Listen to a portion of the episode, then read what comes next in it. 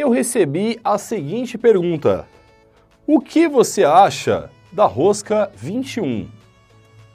E aí, vamos discutir? Chega mais.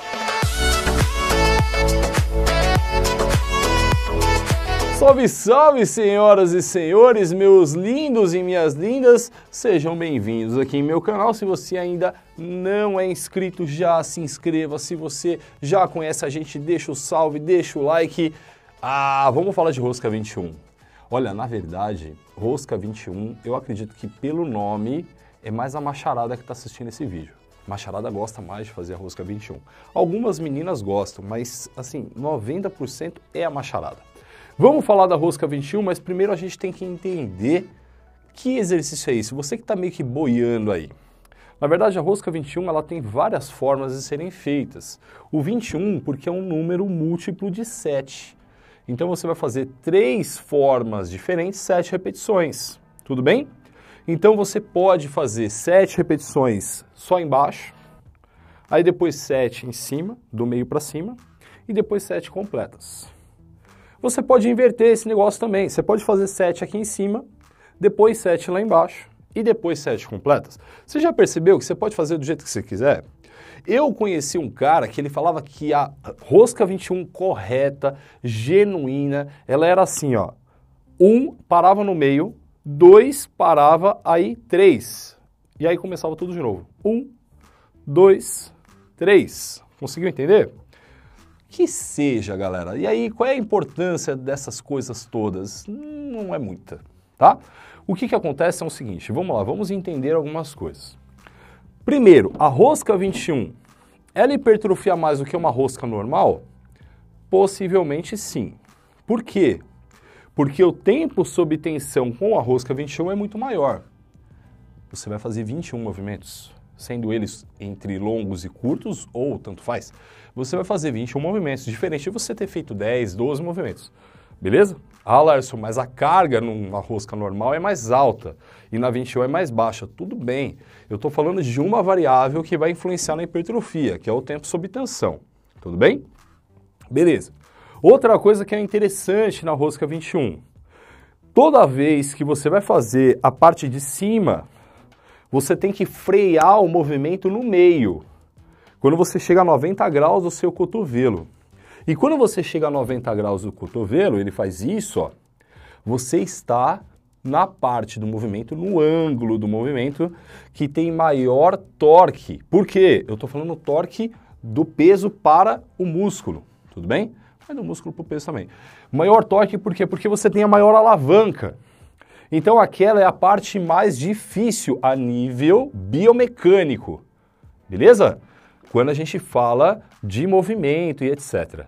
Quando a gente fala da fisiologia do exercício e tal, a gente vai entrar aí naquela parte que em cima é mais difícil, embaixo é mais difícil, que é a famosa insuficiência ativa. Mas é uma outra coisa. Percebe que a gente tem que meio que limpar a situação para conseguir dar atenção e conseguir entender depois a gente pode juntar tudo de novo e ver o que, que sai, tá bom? E esse ponto é o mais difícil, é o mais pesado, é a alavanca maior, então você tem que fazer uma força gigante para conseguir parar ali. Então isso também dá um estímulo maior. Ah, Lárcio, legal, mas até agora, tipo, e aí, vale a pena ou não vale a pena fazer? Qual é que é? Porque quando eu faço outro movimento, eu também passo por esse ponto, esse ângulo e tal. Então, a grande questão é, uma rosca normal e uma rosca 21, ela vai ser muito semelhante. Por quê? O que vale é você chegar na falha.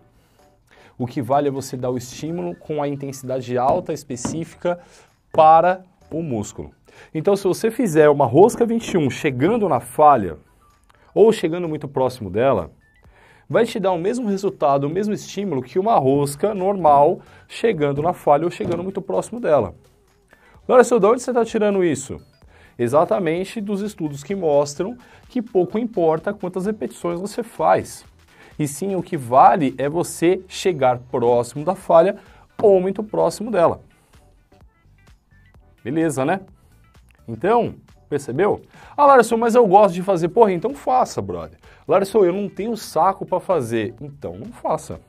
É simples assim, galera. E aí, na verdade, existem várias e várias formas da gente mudar os exercícios, criar coisas e etc, etc. Certo dia eu estava na academia e aí eu vi um pessoal treinando lá, o cara fazia o supino, ele descia, ele parava no meio, aí contava, tipo, sei lá, dois, três segundos, e aí ele encostava, subia e parava no meio. Sei lá, velho, o que, o que é isso? Percebe? A questão é, tá aumentando o tempo sob tensão. Então, isso é bom. Pode ser que gere até um pouco mais de pump, beleza?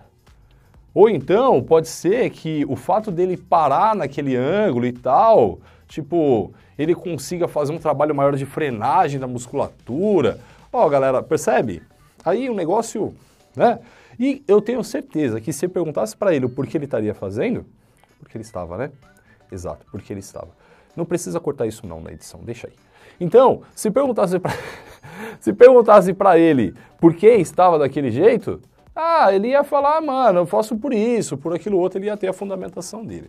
Então, o que importa é você treinar, é você chegar próximo da falha, é você exaurir a musculatura. E eu já fiz um vídeo legal aqui pro canal esses dias atrás, que é um vídeo que eu falo como que você sabe se a intensidade do seu treino está ok. Então você vai assistir aquele vídeo, e aí depois que você assistir aquele vídeo, coloca aí. Coloca Larso Refundindo intensidade de treino você vai encontrar. E aí, você vai assistir aquele vídeo, você vai ver que tem três marcadores principais para você saber se o treino tá bom. Se o treino tá intenso, tá da hora. Se tiver marcando isso aí, bicho, beleza. Beleza? Certo? Meus lindos e minhas lindas, obrigado por assistir esse vídeo. Se você puder deixar aquela inscriçãozinha, é legal. Se você puder deixar o like também, eu agradeço, hein? E ó, aqui embaixo tem meu Insta. Quero que você esteja lá comigo também. Valeu, até o próximo vídeo.